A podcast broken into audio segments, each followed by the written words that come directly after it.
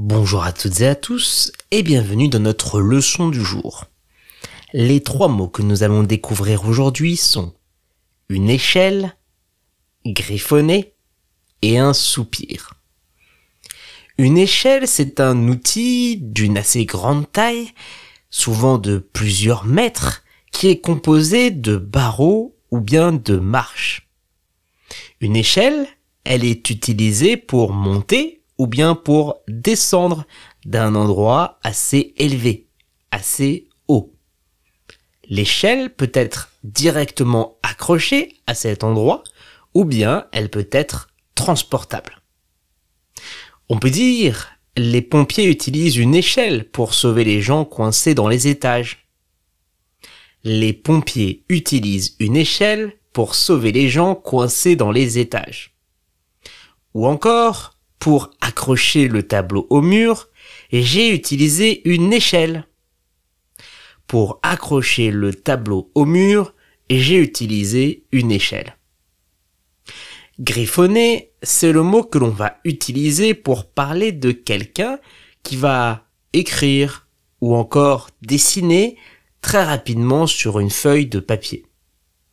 Quand on va griffonner, on ne se concentre pas sur ce qu'on va laisser comme trace. On le fait de façon rapide, quasiment sans s'en rendre compte.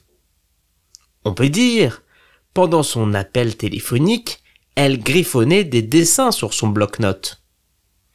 Pendant son appel téléphonique, elle griffonnait des dessins sur son bloc-notes. Ou encore, il a griffonné des idées pour son prochain livre pendant son trajet en train. Il a griffonné des idées pour son prochain livre pendant son trajet en train. Un soupir, c'est une expiration que l'on va faire de façon très rapide, mais assez audible pour les gens qui nous entourent. Un soupir, c'est souvent associé à un sentiment, une émotion comme le soulagement, l'ennui ou encore la frustration. On peut dire, après une longue journée, elle a eu un soupir de soulagement en arrivant à la maison. Après une longue journée, elle a eu un soupir de soulagement en arrivant à la maison. Ou encore, son soupir montre son ennui face à la longueur de la réunion. Son soupir montre son ennui face à la longueur de la réunion. Pour retrouver l'orthographe exacte de nos trois mots du jour, rendez-vous dans la description de ce podcast.